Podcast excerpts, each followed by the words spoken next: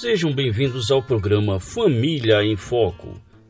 Num tempo onde famílias e casamentos têm sofrido com difíceis mudanças, a palavra de Deus traz segurança e orientações para que as famílias vivam e cumpram os propósitos para os quais foram criadas.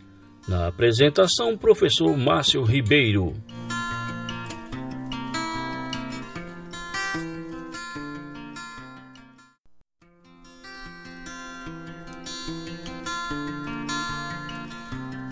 Olá, caros ouvintes, sejam todos bem-vindos ao programa Família em Foco. E, novamente temos a honra de ter conosco o pastor Sacha, falando para todos nós, na Mata Norte, na cidade do Carpina, é, sobre mais um tema bíblico, né? Sobre mais uma série de temas bíblicos, agora sobre a ira. Boa noite, caros ouvintes da Rádio Web Internacional. Aqui é o pastor Sacha. Quero dar a você as boas-vindas para o início de uma série que de todo o coração eu espero que seja confrontadora e consoladora.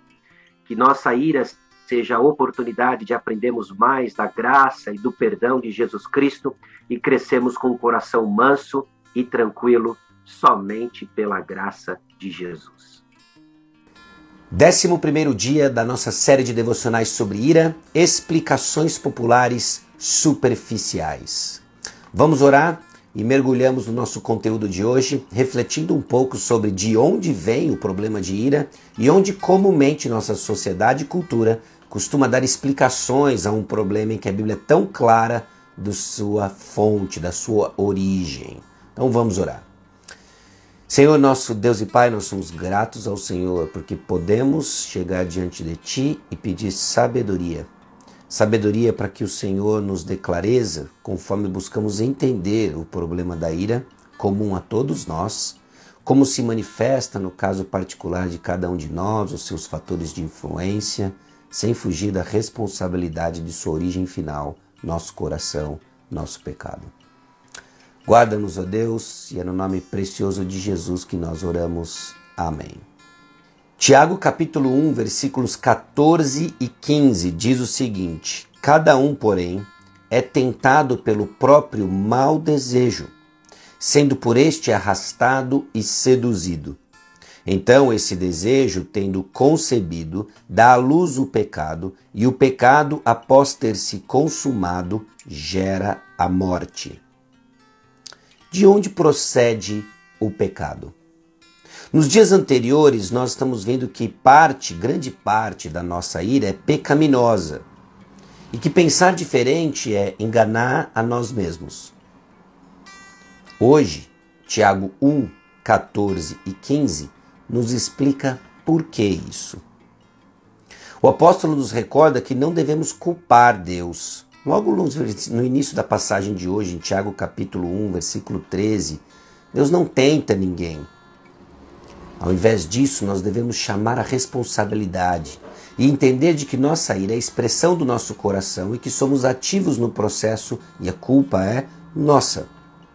Não sei como você recebe quando falamos de culpa, mas eu espero encaminhar você a entender de que o primeiro passo de mudança é esse reconhecimento de nossa culpa e, obviamente, abraçar a liberdade e o perdão que temos em Cristo Jesus.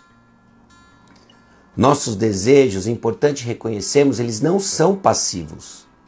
Não somos acidentes ou vítimas da vida ao nosso redor. Somos ativos. Nossos desejos são ativos e refletem uma disposição e tesouro de coração. Nossos desejos nos atraem ativamente, nos arrastam, e uma vez concebidos, os desejos pecaminosos dão à luz a um comportamento mau, maligno. Então, essa palavra pecado, ela se refere tanto às palavras como aos atos, desde que o processo todo ele é pecaminoso. E qual é o resultado? Tiago nos diz que o resultado deste processo desenfreado e que culmina no pecado é a morte.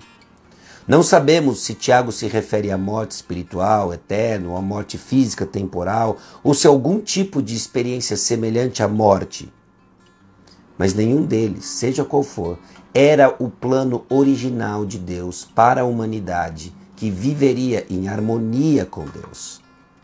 Morte como separação abrange todas essas experiências e descreve justamente o que desfrutamos, infelizmente, com o pecado: separação. A ira pecaminosa, então, começa em nosso coração. Você não vai mudar, você não vai crescer enquanto você desculpar os eventos de ira nas circunstâncias ao seu redor sem encarar o seu coração. Na busca para compreender as pessoas a parte da explicação do Criador que está na Bíblia, a palavra de Deus, nossa cultura oferece inúmeras explicações alternativas e superficiais para a ira. Algumas pessoas culpam o passado, traumas, abuso, dinâmicas familiares disfuncionais. Alguns dizem que provém de fatores psicológicos, fadiga, desequilíbrio químico, cerebral, incapacidades físicas. Alguns apontam o papel de maus modelos, atletas que estão constante, constantemente modelando ira em público e para milhares e milhares de pessoas, atores, políticos irados que desfilam diante dos nossos olhos uma resposta de ira, educando a população e responsabilizamos aos maus modelos, sem encarar nosso coração. Alguns atribuem até a ira atividade satânica direta, possessão ou opressão demoníaca. Mas a Bíblia reconhece tal sofrimento e essas influências. Ela não nega isso. Ela fala sobre cada uma dessas influências com compaixão. O diabo é real, é um leão ao derredor procurando o próximo para devorar, ele mente, ele engana. O nosso homem exterior, as nossas circunstâncias estão em decadência. Doenças, alterações hormonais se transformam em oportunidades para pecar. As pessoas no passado, no presente, elas falham, elas ferem, elas abusam de nós. Além disso, a Bíblia reconhece que esses fatores podem exercer um impacto enorme e eles nos tentam, provocam, tornando a ira fácil e o domínio próprio difícil. Mas elas são influências. A palavra de Deus diz que são pressões em nossos corações, causa última da sua ira pecaminosa. Provocações não são a causa, Satanás não faz você morder a cabeça do seu colega de trabalho. Satanás não faz com que você puxe o tapete do seu amigo. Seu pai irado não causa sua ira, sua doença física não o torna irado. Seus filhos não podem enlouquecer você. As Escrituras reduzem essa visão simplista e reducionista de que somos meros produtos do meio. Você não é um produto do meio. Isso é desumanizar você. A causa da nossa ira reside dentro de nós mesmos e reconhecemos isso à luz da palavra de Deus, sermos confrontados e termos a responsabilidade de mudança diante do Senhor. É um caminho de esperança. Como aqueles que carregam a imagem de Deus, não somos máquinas passivas que apenas respondem à vida, mas agentes morais ativos, responsáveis perante Deus agentes livres e dinâmicos que escolhem e são responsáveis perante o Deus vivo. Somente então, quando assumimos a responsabilidade pelo nosso pecado, é que temos acesso à graça e ao perdão de Deus e ao poder transformador do seu Santo Espírito. O que parece duro numa primeira instância, em que somos confrontados com a responsabilidade do nosso pecado e assumir a culpa que vem do nosso coração é o primeiro passo de mudança, de ao reconhecermos culpa, podemos ir no caminho do perdão. Não tem perdão para aqueles que não são culpados.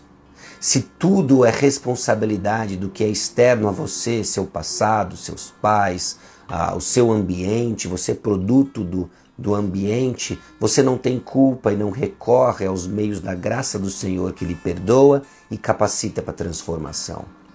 Precisamos encarar nossa responsabilidade na ira. Você não é passivo e ela não é acidental. Você pode achar que não tem controle, mas isso não exime você da responsabilidade. Somos culpados. Nosso pecado vem do nosso coração. E porque somos culpados e o pecado vem do coração, podemos recorrer ao especialista em corações, rico em perdão e graça, que nos dá misericórdia e capacitação para mudança, a esperança. Então chega de explicações populares superficiais. Precisamos da perspectiva bíblica, a perspectiva do Criador dos céus e da terra, que diz como funcionamos e operamos. Seu pecado da ira vem do seu coração. Você é ativo no processo e somos gratos ao Senhor que nos transforma. Louvado seja o Senhor. Então ouça cuidadosamente como a cultura ao seu redor explica a ira. E quando eu digo cultura, não é somente os elementos da televisão, jornais ou livros best-sellers. Quem está ao seu redor, sua microcultura ao seu redor, popular, como que eles tendem a explicar a ira? O que você ouve? Com que frequência você escuta variações de desculpas, racionalizações, autoengano? Eles não podem apenas transferir a culpa, eles conduzem à escravidão. Então reflita sobre Tiago capítulo 1, versículos 14 e 15. Resista à mentira de que você é produto do meio e peça a Deus que o perdoe e ajude. E assim crescemos. Crescemos rumo à mansidão, domínio próprio, entendendo mais sobre ira, o que a palavra de Deus explica. Vimos isso nos dez primeiros dias da nossa série. E hoje ingressando agora na compreensão de que ela é pecaminosa e vem do nosso coração. Vamos orar? Espero que tenha sido um tempo confrontador, eu sei, mas o caminho para o trono de graça, a misericórdia do Senhor, é reconhecer nossa culpa e saber que só Ele pode nos limpar do nosso pecado. Faça isso. Faça isso hoje. Acabando essa devocional, ore ao Senhor, reconhecendo o seu pecado, confessando e entendendo que ele vem do coração e chega de desculpas superficiais, jogando a causa e a responsabilidade naqueles que estão ao seu redor. Vamos orar? Senhor, nosso Deus e Pai, grato ao Senhor porque nós temos informações acerca da origem da ira. Não tem como fugir da responsabilidade e encarar nosso coração. E não podemos deixar de correr aos tronos, da, aos pés da, da graça, ao Senhor, recorrendo a perdão e capacitação para mudança. É no nome precioso de Jesus que nós oramos. Amém. Obrigado, pastor Sacha Mendes. Caros ouvintes, espero vocês na próxima oportunidade. Na próxima segunda-feira continuamos falando sobre ira. Acalme seu coração com o pastor e escritor Sacha Mendes. Forte abraço, Deus abençoe a todos.